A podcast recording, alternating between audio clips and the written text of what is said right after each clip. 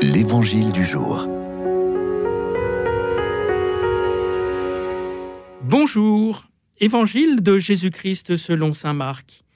En ce temps-là, Jésus appela les douze, alors il commença à les envoyer en mission deux par deux.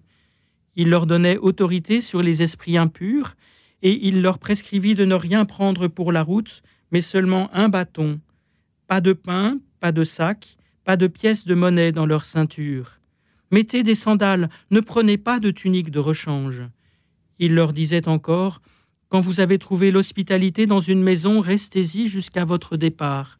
Si dans une localité on refuse de vous accueillir, de vous écouter, partez et secouez la poussière de vos pieds. Ce sera pour eux un témoignage.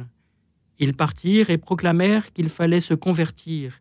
Ils expulsaient beaucoup de démons, faisaient des onctions d'huile à de nombreux malades et les guérissaient. Jésus appelle ses douze apôtres et ici il les envoie. Le nom même d'apôtre en grec veut dire envoyé. Et dans son discours, Jésus donne un petit manuel pour la mission. Je note quatre points. Le premier, être deux par deux. Cela permet de s'aider l'un l'autre, de se contrôler l'un l'autre dans la qualité de la mission, de faire le point ensemble. Le deuxième, avoir le minimum de bagages. Ici, bâton et sandales, et c'est tout. C'est peu, me direz-vous, mais c'est déjà cela quand beaucoup marchaient pieds nus à l'époque. C'est donc la tenue pour les voyageurs au long cours, pour ceux qui doivent aller loin. Partir ainsi, c'est oser laisser le Seigneur agir, c'est se mettre dans une posture intérieure de confiance absolue. Cette dépossession de tout bagage peut paraître radicale, elle invite simplement l'apôtre à ne pas compter sur lui, mais à faire confiance en Dieu.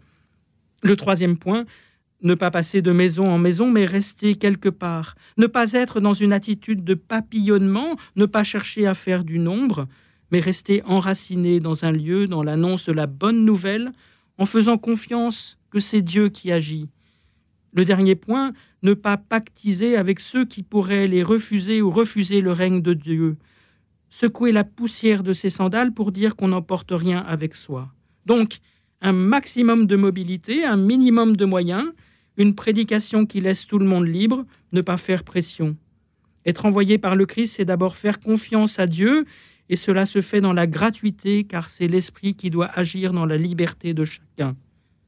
Bien sûr, nous ne faisons pas partie des douze, mais à cause de notre baptême et de notre confirmation, nous sommes envoyés par le Christ dans notre monde. Alors nous pouvons faire nôtre ce manuel pour la mission que nous entendons aujourd'hui.